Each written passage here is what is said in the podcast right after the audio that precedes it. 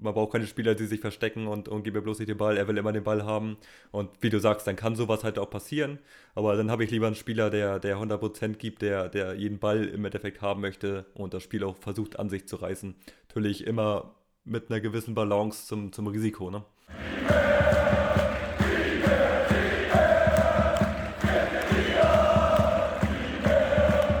Mühlentalk, dein Podcast über den VfB Lübeck.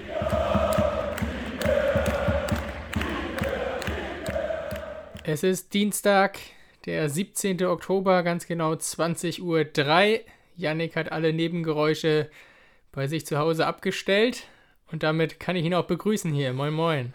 moin, Maite. Ich hoffe, jetzt stört nichts mehr. Also Heizung ist abgestellt. Kann losgehen. Sehr schön, ja. Äh, langsam wird es ungemütlich, ne? Auch drinnen, ohne Heizung. Ja, habe auch mal geguckt, heute Nacht ein Grad soll es werden. Also da kann man dann schon mal zusehen, dass das immer ein bisschen eingeheizt wird, das Haus. Oh, und mit Socken heute, oder? Und mit Socken heute.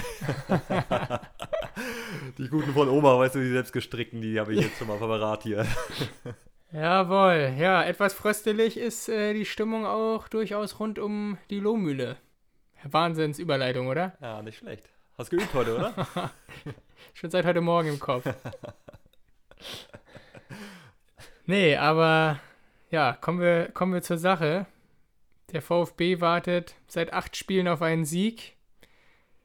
Auch in Regensburg, ja, am Ende ist die Truppe leer ausgegangen. 1 zu 2 das Endergebnis.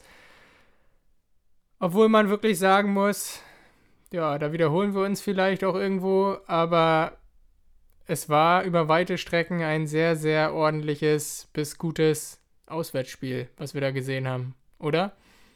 Ja, darf, dafür, dass wir mit der Erwartung rangegangen sind, dass es wahrscheinlich eine, eine deutliche Niederlage wird, ähm, war die erste Phase im Spiel halt echt total überraschend, weil Jan Regensburg ja ähm, eigentlich überhaupt nicht ins Spiel gekommen ist und der VfB hat es wirklich gut gemacht. Ne? Die, haben, die haben geschaut, dass sie am Anfang sicher stehen und. Sicher stehen, ganz kurz, Viererkette wieder.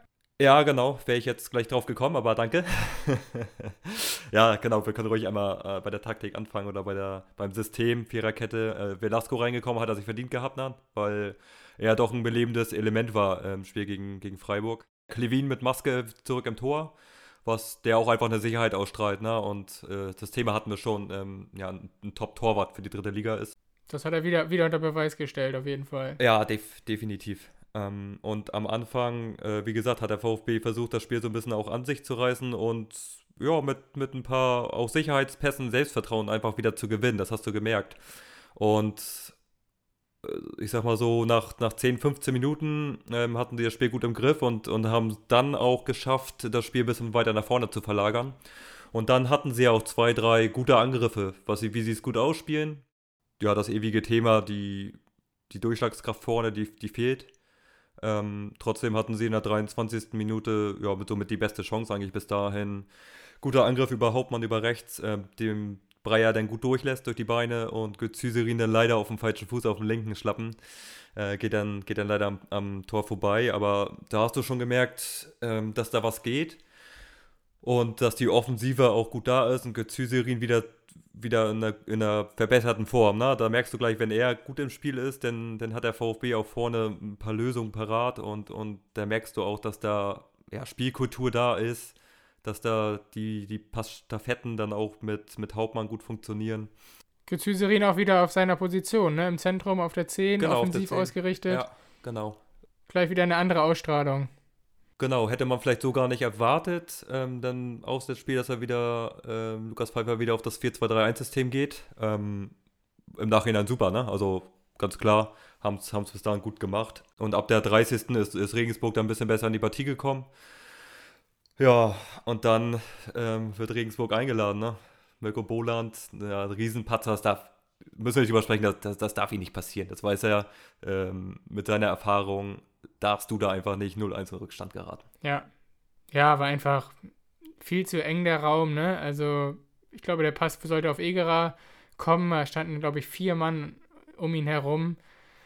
Wollte er spielerisch lösen, aber das war in dem Fall einfach die falsche Entscheidung und ist ihm natürlich komplett um die Ohren geflogen.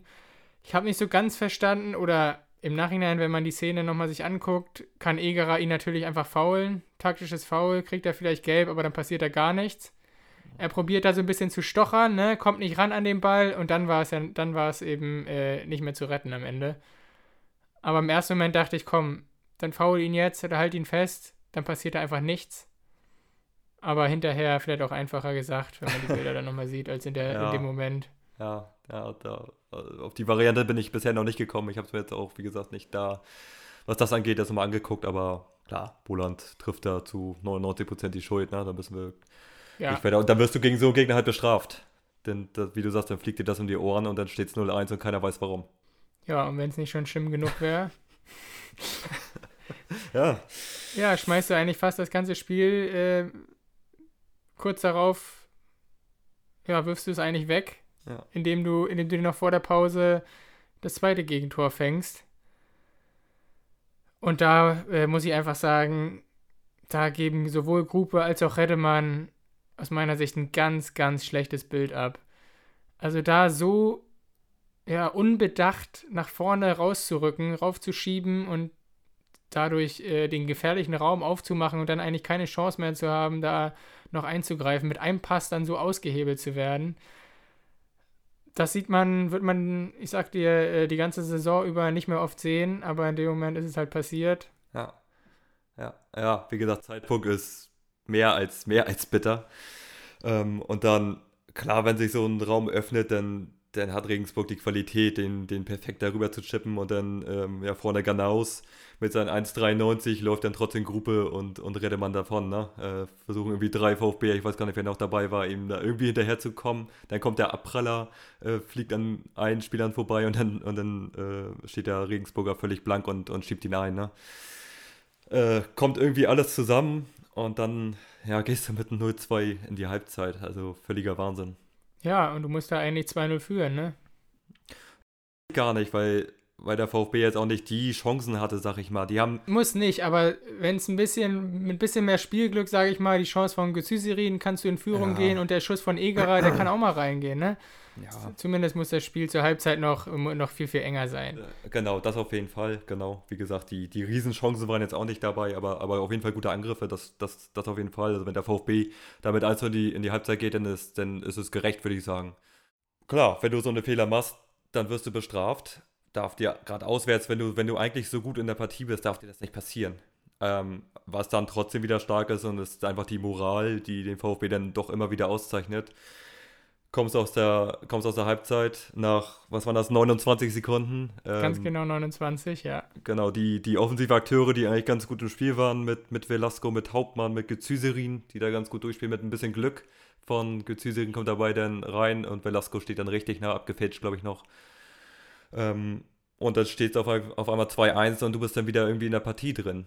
Und denkst dir, okay, wenn wir an die ersten 30 Minuten denken, dann, dann geht hier definitiv noch was, wenn wir das Spiel so weiterspielen können.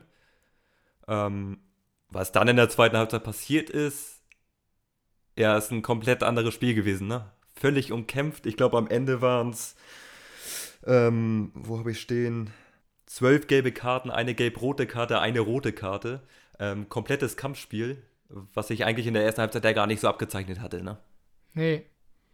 Erste Halbzeit waren schon äh, deutlich mehr spielerische Elemente äh, zu sehen ja, Regensburg hat sich halt extrem gewehrt, ne? Die wollten, die haben kein gutes Spiel gemacht, aber wollten mit aller Macht irgendwie dieses Ergebnis dann retten und haben da alles reingeworfen.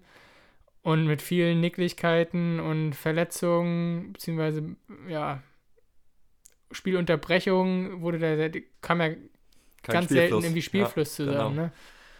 Und auch von den zwölf Gelben waren, glaube ich, waren, glaube ich, acht auf, auf Regensburger Seite, ne? Das ist ja dann auch nochmal wieder so ein Zeichen, dass, ja, klar, einfach bissig und, und sie wollten, wie du sagst, dieses Spiel, wo, wo sie ja nicht gut spielen, wo sie trotzdem geführt haben, das Spiel wollen sie dann irgendwie mit aller Macht irgendwie zu Ende spielen und, und die drei Punkte behalten. Ähm, dann gab es ja die, gab es erst den indirekten Freistoß, glaube ich, ne? Wo der, wo der VfB ja ein Riesenglück hat. Also wie, wie ja. man den so schlecht ausspielen kann. Überhaupt nicht abgesprochen. Äh, schon gedacht, eigentlich ist das ein, ja, fast ein sicheres Tor wenn du das gesehen hast, die Spieler mussten auf die Linie, äh, wenn die das richtig absprechen, er ihn antippt und er ihn unter das Dach haut, dann, dann steht das 3-1 und das Ding ist komplett durch, ne? Dann hätte sie wieder in die eigene Nase fassen müssen. Ja. Ja, stimmt, der nächste Bock, ne? Was war Redemann spielt ihn zurück oder, oder ja, so, so halbgar irgendwie, ne? Und, und klar, Klevin weiß ganz genau, darf ihn am Ende nicht aufnehmen und macht es denn in dieser Situation. Ähm, Glück gehabt. Und dann ja, gab es die gelb-rote Karte. Ja, dämlich. Mhm. Aus Sicht ja. von Regensburg. Also wenn der VfB da nochmal den Ausgleich macht, dann äh, wird es auch richtig laut in der Kabine, glaube ich, für so eine Aktion, die ja. eigene Mannschaft da so zu schwächen. Ja. Wenn er da auf, auf Zeit spielen will oder was, ne? Ja, ja ich glaube, Ball weg. Aber hat man gar nicht richtig gesehen, ne? Glaube, am Ende haben sie es dann aufgelöst, dass, dass er den Ball irgendwie weggespielt hat. Und, und Kurzschlussreaktion, hat er, ja. hat er nicht drüber nachgedacht, dass er schon gelb hat wahrscheinlich, oder? Genau, die Schiedsrichter sind halt daran angehalten. Finde ich auch gut, dass man solche Situationen gleich mit gelb bestraft, weil, weil das ist ja, es ist einfach grundsätzlich ja nervig, äh, wenn dieses ganze Zeitspielen, also dieses Ball weggeschleppe, dieses dann nochmal Ball wegspitzeln. Finde ich gut, dass sie dafür direkt gelb geben und, und das ist dann Dummheit und ganz klar eine gelbe Karte, ne? Ja, finde auch durchaus diese ganzen Pöbeleien dem Schiedsrichter gegenüber, ne, was man da immer, äh, immer wieder sieht, Woche für Woche. Ja. Das ist eigentlich sowas von respektlos, ja. bringt auch überhaupt nichts. Er wird nie eine Entscheidung deshalb irgendwie zurücknehmen. Ja, und was, die, was sie sich teilweise da anhören müssen, ne, da finde ich auch, da könnten die auch noch viel, viel öfter gelbe, gelbe Karte zeigen. Ja. Weil das ist in anderen Sportarten, das gibt es einfach nicht. Wenn das da einen Pfiff gibt, so, dann, dann gehst du da weg, und Aber beim Fußball hat man das Gefühl, ja. die müssen dann, da muss jeder nochmal seinen Senf abgeben und dann kriegst du gelb und, und trotzdem kommt nochmal ein Spruch hinterher. So, ne? Ja, ja. Ja. Und, aber anderes und, Thema. Ja, und ich glaube aber trotzdem in der zweiten Hälfte hast du auch gesehen, wie schwierig dieses Spiel für einen Schiedsrichter ist. Der, der diese ganzen Situationen ja immer sofort entscheiden muss und da ist ja jede, jede zwei Minuten eine neue Gelb-Situation oder ein ja, Freistoß, Foul. Unsportlichkeiten teilweise, äh, wo er immer irgendwie ja dann reagieren muss. Und das ist dann auf Dauer schon wirklich, boah, schon ja. echt, schon echt heavy, das immer richtig zu entscheiden. Und aber muss man sagen. Aber er hat es, er hat es oft richtig entschieden, ja. oder? Hat eigentlich. Ich finde auch, für, für, das Spiel oder für die zweite Hälfte hat er es wirklich, hat er es wirklich gut gemacht. Ja. Wie gesagt, ja, viel, viel Spielfluss war ja nicht. Ähm, dann dachte man halt äh, 20 Minuten in Überzahl, die waren es ja am Ende dann doch nicht, die, die 20 Minuten, weil dann der nächste, der nächste Defensivpatzer kam, ne? Ja, Redemann, schöner Querschläger und Sommer muss ihn dann, muss ihn dann faulen und wird deshalb äh, die nächsten Spiele zugucken. Ja, zwei Spiele gesperrt, hab's gerade gelesen. Ja. Wird dem VfB wehtun, weil Sommer eigentlich wirklich ein stabiler Faktor da hinten ist. Ja, können wir, können wir, glaube ich, wenn wir das Spiel abgeschlossen haben, dann lass uns mal äh, näher drauf eingehen, wie, wie der VfB der nächste Spiel auch spielen könnte. Äh, wo wir jetzt bei Redemann waren, aus meiner Sicht äh, sehr ungewöhnlich. Glaube auch fast, dass er eigentlich das erste Spiel, wo er wirklich äh, eine schwache Leistung gezeigt hat, mit relativ vielen individuellen Fehlern. Ich kann nicht so ganz nachvollziehen, wenn man so ein bisschen äh, Social Media durchforstet hat, die Kommentare gelesen hat. Ich hatte das Gefühl, Redemann und Bolan wurden da ganz schön zum Sündenbock gemacht. Wie siehst du die beiden Personalien grundsätzlich? Ähm, also erstmal zu Redemann. Ich finde, der spielt bisher eine absolut solide äh, Saison. Für, für, mich war es jetzt der erste richtige Patzer, den er drin hatte. Ich finde, sein, seine Spieleröffnung ist eigentlich gut, beziehungsweise die beste der, der Innenverteidiger, der VfB zur Verfügung hat. Deswegen kann ich da jetzt gar nichts, gar nichts Negatives zu sagen das, das weiß er ganz genau, dass das natürlich nicht passieren darf. Sowas, sowas kann denn passieren oder sowas passiert zwangsläufig. Ähm, Wenn es einmal passiert, dann, dann ist es okay, sollte jetzt nicht zu häufig passieren. Ähm, ja, klar, dieses Spiel war, war unglücklich, aber sonst die, die Saison über finde ich ihn eigentlich einen, einen guten, guten Innenverteidiger mit einer guten Spieleröffnung. Ja. Siehst du genauso? Ja, bin ich absolut bei dir. Ja. Und, und Bolan, äh, ja, merkt man jetzt vielleicht gerade, dass er zu viel will, ähm, dass, er, dass er zu viele Bälle haben will und das dann vielleicht auch ein bisschen erzwingen möchte. Klar, Fehler, den Fehler hatten wir gerade angesprochen. Ich glaube, so einen hatte er schon mal diese Saison. Ähm, muss man auch aufpassen, dass man nicht zu auf Krampf hinten rausspielen möchte. Ähm, sonst finde ich Bolan trotzdem diese Saison über auch, auch gut und, und er gibt immer 100 Prozent. Vielleicht aktuell ein bisschen auch überspielt ähm, dass man ihr vielleicht mal eine, eine, Pause gönnen könnte. Das ist vielleicht eine Überlegung wert. trotzdem finde ich ihn als, als Anführer, geht immer, geht immer voran, ähm, will, will jeden Ball haben und, und ich finde bisher die Saison auch trotzdem, trotzdem gut. Da äh, haben auf jeden Fall auch äh, viele ihm eine Verschnaufpause zugesprochen. sich gewünscht, dass er die nächsten Spiele vielleicht mal ähm, von der Bank kommt oder erstmal unten bleibt. Ich finde grundsätzlich auch, ich hatte es ja auch schon oft gesagt, dass mir Bolan eigentlich auf der 6 gefällt, weil gerade sein Aufbauspiel, äh, sein Spiel, sein Spielverständnis auch dem VfB auch oft geholfen hat. Ich glaube, das war jetzt auch, aus meiner Sicht ist es eher äh, die Ausnahme, dass er defensiv unbedrängt, sage ich mal, äh, solche Fehlpässe spielt. Das muss man eben auch mal zugestehen. Das kann auch immer mal passieren. Das ist extrem bitter, gerade in der Situation, wo sie natürlich jetzt sind. Ähm, aber grundsätzlich, ja, also bin ich auch weit weg davon zu sagen, äh, dass das jetzt so die Schuldigen sind oder dass die jetzt nicht mehr spielen sollten. Ja, klar, Tafazofa hat jetzt auch seine Auszeiten mal bekommen. Vielleicht ist Boland dann tut ihm das auch mal gut, vielleicht äh, mal ein bisschen jetzt wieder aus der Schusslinie zu kommen und mal durchzupusten. Aber ja. Aber ich glaube, wie wir Boland jetzt auch über die letzten Jahre auch kennenlernen durften, der, der will immer spielen. Ne? Der will immer, der will immer den Ball haben, was ja auch einfach gut ist, so soll es ja sein, ne? Äh, man braucht keine Spieler, die sich verstecken und, und gebe bloß nicht den Ball. Er will immer den Ball haben. Und ja. wie du sagst, dann kann sowas halt auch passieren. Aber dann habe ich lieber einen Spieler, der, der 100% gibt, der, der jeden Ball im Endeffekt haben möchte und das Spiel auch versucht an sich zu reißen. Natürlich immer mit einer gewissen Balance zum, zum Risiko, ne? Und mit seiner Persönlichkeit, mit seiner Erfahrung ja. ist er ja auch der irgendwo ein verlängerter Arm ja. von Lukas Pfeiffer als Trainer.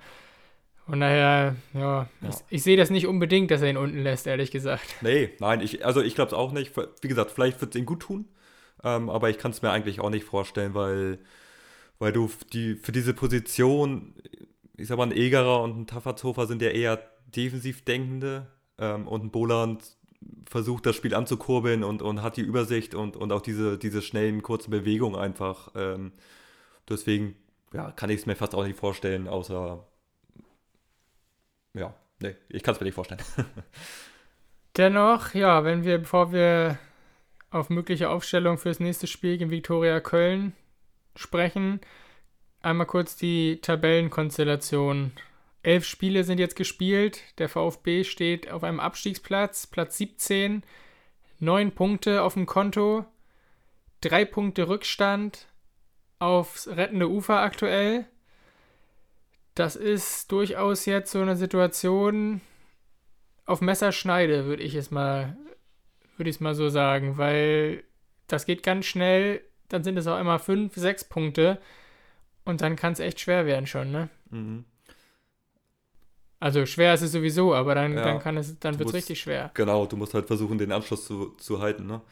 Das jetzt nicht, dass du nachher wirklich auf Zwang punkten musst, ähm, was jetzt ja schon fast der der Fall langsam ist. Jetzt sind halt so eine Mannschaft wie Arminia Bielefeld, die jetzt, die jetzt anfangen zu punkten, ne? Die jetzt ähm, das, das äh, Spiel gewonnen haben, mit zwölf Punkten jetzt dastehen, die lösen sich jetzt langsam auf, weil sie einfach, äh, einfach zu viel Qualität haben, ne? Wird man dann äh, schauen, was mit, mit, mit Duisburg ist, die mit sieben Punkten unten stehen am, auf dem 20. Tabellenplatz. Ähm, aber klar, du meinte, wir haben es ja einmal gesagt, die Heimspiele, da musst du punkten. Ihr habt noch eine Statistik zum letzten Spiel ähm, bei, bei Transfermarkt ähm, Schüsse aufs Tor. Rate mal, wie viel der VfB hatte. Insgesamt oder pro Spiel? Nee, letztes Spiel gegen Regensburg. Das war nicht viel, die da aufs Tor kamen. Fünf? Also laut Transfermarkt einen. Ich habe auch mal überlegt. Also was zählt, äh, achso, die wirklich das Tor getroffen aus, aus haben. Schüsse aufs Tor, die, genau. Ja. Also Egerer beispielsweise, der rübergeschossen genau. hat, ist das ein ja, Torschuss aufs Tor? Wird nee, das gezählt? Nee, der ist ja übers Tor gegangen. Tor getroffen. Wirklich? Ja, dann Tor. waren das nicht viel. Da ja. war das keine 5. Das war eine. Das ist auch wieder so bezeichnend, was wir, was wir ja im Endeffekt auch Woche für Woche so ein bisschen thematisieren, dass, dass diese Durchschlagskraft, dass diese, ja, auch die Abschlussqualität einfach dann nicht vorhanden ist, wenn man, wenn man einmal aufs Tor, wo der Torhüter im Endeffekt ein, eingreifen muss, äh, gut, der geht rein, also der, der, Tor, der Torhüter äh, dann äh, ist ja morgens auch irgendwie eingeflogen von der U21 ja, nach Gebhardt. Ja, ja. Wie gesagt, musste einmal hinter sich greifen, sonst musste er im Endeffekt nicht groß eingreifen. Das ist dann, ja, auch irgendwie eine, eine traurige Statistik, obwohl man doch gute Angriffe dabei hatte. Damit könnten wir das Spiel dann zu machen. Lass uns mal auf den nächsten Gegner schauen, Maite. Da kommt nämlich der Tabellenfünfte, Viktoria Köln. Ähm, haben 17 Punkte gesammelt bisher. Die letzten fünf Spiele haben sie, äh, ich glaube, dreimal unentschieden, zweimal gewonnen, also keine Niederlage. Ja, da kommt eine richtig gut etablierte Drittligamannschaft äh, auf die Lohmühle. Aber zuletzt zumindest zweimal, auch zweimal nicht gewonnen. Zweimal unentschieden zuletzt. Aber ich muss sagen, ich habe fast ein besseres Gefühl, wenn da äh, die stärkeren Teams kommen, vermeintlich stärkeren, weil da hat der VfB, abgesehen von vom Auswärtsspiel in Ulm, haben die ja wirklich immer gut ausgesehen. Also ja. deshalb, ja, sagen nicht wenige, dass der Knoten einfach platzen muss. Da müssen einfach mal ein, zwei Dinger vorne vorgelegt werden defensiv musst du dich zusammen, zusammenreißen, zusammenraufen, dass du vielleicht mal nicht mehr als ein Gegentor bekommst oder im, im besten Fall mal zu Null spielst wieder. Und dann musst du einfach mal so ein Heimspiel jetzt, wird es einfach Zeit, dass du das Spiel zu Hause gewinnst und den Bock jetzt äh, richtig umstößt. Aber das wird natürlich Viktoria Köln schon ja. ein, ja. zwei Spiele gesehen von denen.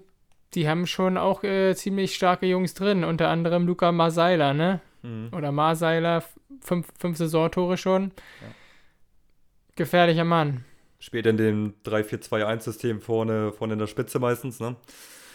Ähm, haben dann im Zentrum noch mit Brian Henning auch einen, ja, mit seinen 28 Jahren erfahrenen Spieler, der auch wirklich schon bei, bei Eintracht Braunschweig, beim VfL Osnabrück, bei Hansa Rostock äh, schon seine Erfahrung gesammelt hat. Also der ist im Zentrum da auch, ja, sorgt für die Stabilität dann auf dem rechten Flügel auch noch, ich glaube, da sieht man das mit diesem 3-4-2-1-System. Haben sie auf dem rechten Flügel mit Patrick Koronkiewicz, ähm, ja, richtig offensiv starken Spieler mit drei Toren, zwei Vorlagen. Also da kommt dann auch über, über die Flügel auch richtig Power nach vorne. Muss man dann auch aufpassen, dass man da, wie gesagt, die Balance so ein bisschen findet. Ähm, womit wir, oder lass uns auch einmal schauen, ähm, auf Viktoria Köln. Die haben zum Beispiel auch im DFB-Pokal Werder Bremen rausge rausgeschossen. 3-2 zu Hause gewonnen. Ähm, ja, und einfach ein etablierter Drittligist geworden. Seit dem Aufstieg ähm, Tabellenplatzierung 12, 12, 13, 9 und aktuell 5. Ähm, da siehst du den Weg. Jetzt unter Trainer Olaf Jansen, der ähm, seit dem 1.2.2021 jetzt da ist ähm, 118 Spiele äh, an der Seitenlinie, davon 51 Siege, über 1,5 Punkte, äh, fast 1,6 sogar geholt, ähm, Punkte pro Spiel im Schnitt. Das ist schon echt gut, richtig etabliert. Und das wird verdammt schwer, diese Truppe dann auch zu schlagen. Ne? Auf jeden Fall. Und dennoch ist irgendwie gerade die Tabelle, finde ich, wenn man auf die Ergebnisse Woche für Woche schaut, irgendwie auch äh, nicht so richtig aussagekräftig, weil man hat das Gefühl, dass da nach wie vor Woche für Woche Dresden marschiert ja jetzt so ein bisschen vorne weg, aber auch die hatten es ja richtig schwer zuletzt. Äh, in, ja, Ulm, in Ulm haben die doch gespielt, ne? Ja. Ja, genau. Ja. Klar, Ulm ist auch Dritter. Ähm, aber, aber jedes Spiel musst du wirklich an der Maximum gehen.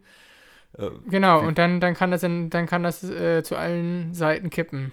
Genau, siehst du, das war ja, das war ja nun keine verdiente Niederlage vom VfB jetzt auch am Wochenende. Das ist ja Ne? Und ja, und du hast beim, auswärts beim gespielt bei, bei genau, die zwischenzeitlich dann Erster waren äh, für mhm. eine Nacht. Und du warst eigentlich über weite Strecken die bessere Mannschaft. Also eigentlich kann man die Tabelle, ja.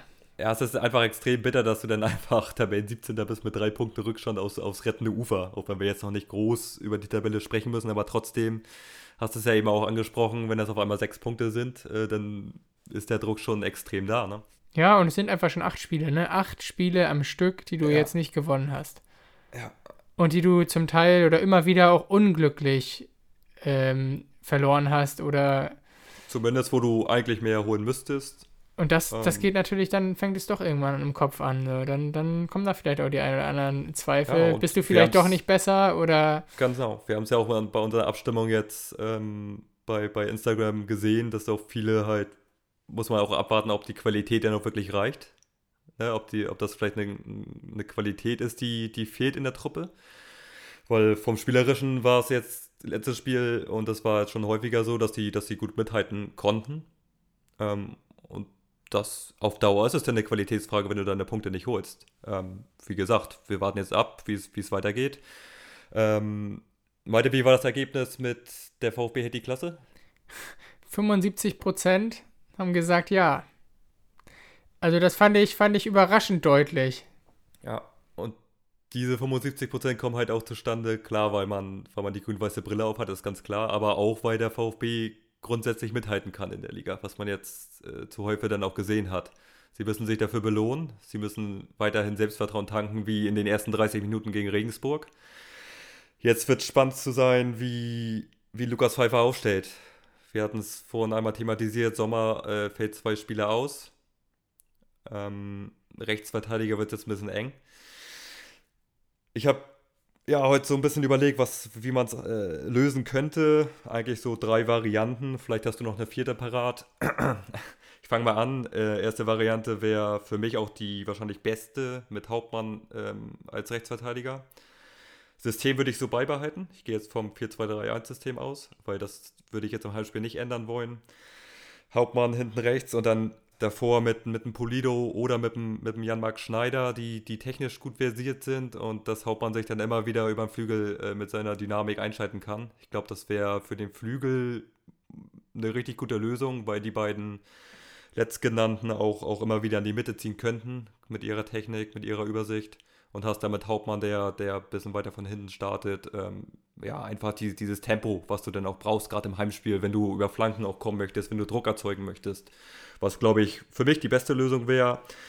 Dann ist ja Mathis Daube wieder zurück im Kader. Das wäre dann eine Variante, ich weiß nicht, wie, wie fit er ist. Ähm, das wäre dann die, ja, auch eine logische Art, wenn er, wenn er wieder fit ist für die Startelf, dann ist es ein Rechtsverteidiger, den du da einsetzen kannst.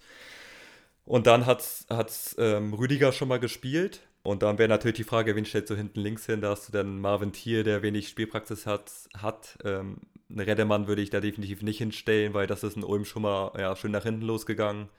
Das wären jetzt meine, meine drei Varianten. Wie siehst du das? Hinten links kommt gegebenenfalls Sternberg noch zurück. Da weiß ich nicht, wie die, wie die letzten Trainingseindrücke oder mhm. welche Signale er da gesendet hat. Das ist die vierte, danke. Ansonsten ja, Hauptmann hat das auch schon mal gespielt, kann dir da auch folgen. Auf der anderen Seite denke ich mir auch, sollte ein Mattes Daube fit sein, war jetzt immer zweite Wahl, war ein bisschen hinten dran, so einem Spieler dann zu erklären, dass er trotz Ausfall hinten rechts dann nicht zum Einsatz kommt von Beginn an. Für mein Gefühl, ich denke, er geht mit Daube hinten rechts. Und wenn er, wenn er fit ist, dann wird Daube hinten rechts anfangen. Hm. Und Hauptmann weiter vorne auf seiner äh, Stammposition zum Einsatz kommen. Ja. Ich denke, auf der linken Seite wird äh, Velasco dann, dann anfangen. Ja, hat er sich jetzt verdient über die letzten beiden, beiden Wochen, ne? Ja. Finde ich auch. Und ja. dann hast du, hast du da eigentlich schon richtig Speed. Könntest natürlich auch mit Velasco und Hauptmann über die rechte Seite, dann. ja, also ja. Ich weiß auch nicht mit Polido irgendwie. Ich finde auch nach wie vor, wenn er ja. spielt, so ist schon Unruhe her. Der hat eine gute Technik, der kann da schon auch immer für Gefahr sorgen. Vielleicht ist der auch mal wieder dran einfach. Ja, wie gesagt, der Gedanke finde ich, glaube ich, eine ganz gute Kombination auch einfach, wenn du, ob es jetzt Polido oder ein Schneider, aber da bin ich bei dir, dass, dass ich Polido eigentlich auch bisher echt gut gesehen habe. Ähm, dass du dann eigentlich, ich glaube, zwei Spieler hast, die sich gut ergänzen würden mit, mit der Technik, mit dem Tempo. Das könnte, könnte zumindest was die Offensive angeht, eine, eine gute rechte Seite sein. Klar, Hauptmann hat es jetzt auch lange nicht gespielt. Ähm, ich kann dir aber auch folgen, dass wenn, wenn Daube wirklich so einsatzfähig ist, dann. dann ja, und ist, der ist robust, ne? Der ist sehr zweikampfstark, ja. der ist schnell, also was, was, was die Defensive dann angeht, hat er, glaube ich, da äh, mehr, mehr Qualitäten als, als Hauptmann. Ja. Ja, wird spannend sein. Also, wie gesagt, es gibt ein paar Optionen, gibt es trotzdem noch. Ich glaube, glaub, wir haben sie jetzt alle so gut aufgeführt, wie es ging. Ne? Wie gesagt, du hast gesagt, äh, Stellenberg gerade angesprochen, da müssen wir mal schauen, wer es überhaupt auch, äh, was die Mittelstürmerposition angeht. Ne? Du brauchst ja irgendwie Alternativen. Weil ein Breyer kann jetzt auch nicht jedes Spiel 90 Minuten gehen. Da wird es wichtig sein, dass da wirklich der eine oder andere für den Kaderplatz mal wieder äh, in Frage kommt und dass du dann wirklich nachher mal einen anderen Mittelstürmer vorne reinschmeißen kannst. Faglam und Hovi sind wohl auch wieder nah dran und gegebenenfalls auch schon im Kader. Ja, ansonsten war Lukas Pfeiffer die Woche äh, beim Trainerlehrgang wieder. Ich glaube, er ist äh, ab Donnerstag wieder auf dem Trainingsplatz. Natürlich auch alles andere als optimal in so einer Situation, mhm. aber ja. die ist, wie sie ist. Dafür hat er auch erfahrene Co-Trainer. Ja. Und dann sollten sie einfach, dann müssen sie einfach mit aller Macht, müssen sie einfach punkten. Die brauchen einfach diese Erfolgserlebnisse. Alles andere. Ja, auch um, damit die Lobile mal wieder hinter einem wirklich steht. Also, so jetzt nicht klingt, dass jetzt die, dass jetzt die Fans dem VfB abgeneigt sind oder so, ne? Aber ich glaube, wir haben schon oft erlebt, was, was, was so eine Stimmung ausmachen kann. Ne? Und da, da musst du natürlich zusehen, dass die Truppe den ersten Funken so ein bisschen rüberbringt und, und dass sich das dann wieder so ein bisschen entfacht. Weil ich glaube, wenn, wenn das stimmt, wenn die Harmonie von den, von den Rängen mit der, mit der Truppe unten auf dem Platz wieder harmoniert und da eine richtige Power entsteht, ich glaube, dann wird es für jedes Team auch einfach schwer, da zu bestehen. Und da musst du wieder hinkommen. Das war gegen Freiburg nicht so. Deswegen ja, muss das das erste Ziel sein, ne? dass du von Anfang an da bist, dass du von Anfang an Gas gibst. Ja, und dann musst du zusehen, dass du die drei Punkte da behältst. In jedem Fall ein ganz, ganz wichtiges Spiel. Da sind wir uns einig. Wir werden es verfolgen und dann die Geschehnisse natürlich im Nachhinein wieder einordnen und besprechen. Dann ist mein Zettel, der ziemlich voll war, eigentlich soweit abgearbeitet. Bei mir auch meine Stimme äh, verlässt mich auch so langsam. Also ich glaube, das ist ein Zeichen, Malte. Kann ich die Heizung wieder anmachen, ne? Genau, kannst du die Heizung wieder anmachen.